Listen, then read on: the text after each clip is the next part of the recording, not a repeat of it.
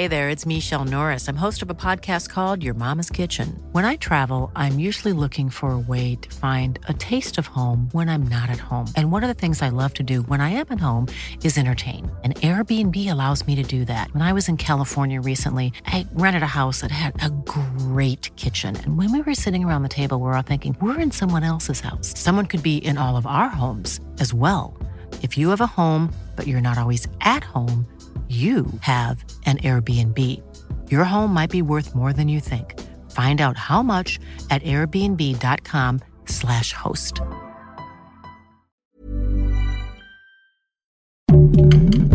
Heraldo Podcast, un lugar para tus oídos. El choque de una aeronave en el aeropuerto de Tokio provocó un incendio y la muerte de cinco personas. Te contamos cómo fue y lo que sabemos del terremoto hasta el momento. Esto es Primera Plana de El Heraldo de México.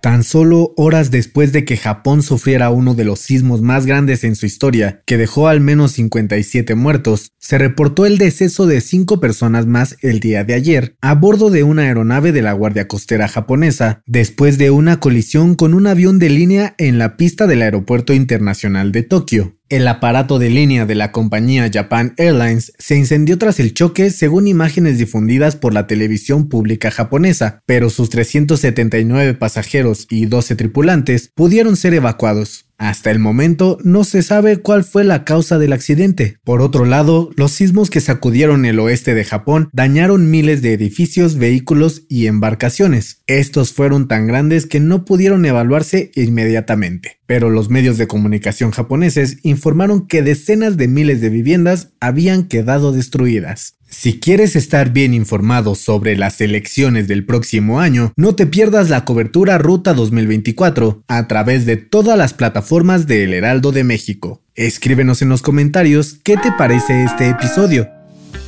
El presidente Andrés Manuel López Obrador dio la instrucción a ingenieros militares que al concluir la construcción del tren Maya se dediquen al mantenimiento de carreteras federales tras el desgaste por el traslado de materiales. Todo esto lo mencionó en su conferencia matutina, pues reconoció que algunas carreteras quedaron en muy mal estado, por lo que se comprometió a que las obras de mantenimiento fueran terminadas antes de que concluya su gobierno. Sobre las obras de infraestructura en su natal Tabasco, López Obrador se señaló que se concluirán todas para tener una mejor conectividad, lo que también detonará el turismo. Acompañado del gobernador tabasqueño Carlos Manuel Merino Campos e integrantes del Gabinete de Seguridad, el titular del Ejecutivo Federal dijo que quedarán algunos proyectos pendientes, como el ramal de estación de Chontalpa a la refinería de Dos Bocas para el tren.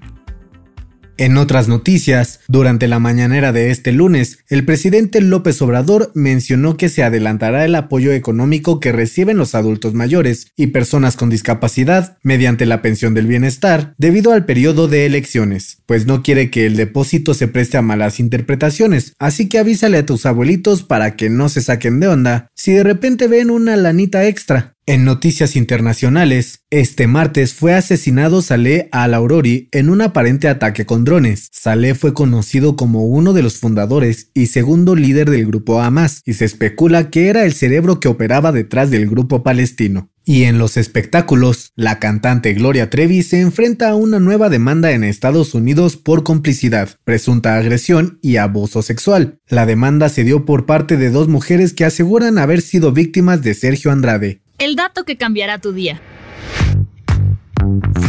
Si durante las celebraciones decembrinas te echaste un vinito tinto y al siguiente día te dolió la cabeza, Aquí te decimos por qué fue. Según un estudio, este malestar se debe gracias a la presencia de un compuesto antioxidante en la piel de las uvas rojas llamado quercetina, que se produce con la exposición a la luz solar, y se dice que el efecto puede ser mayor en los vinos de alta calidad, ya que en la producción de vinos más baratos no hay tanta exposición al sol. Además, la quercetina solo causa problemas cuando entra en contacto con el alcohol, así que ya sabes por qué te afectaron esas dos copitas de vino.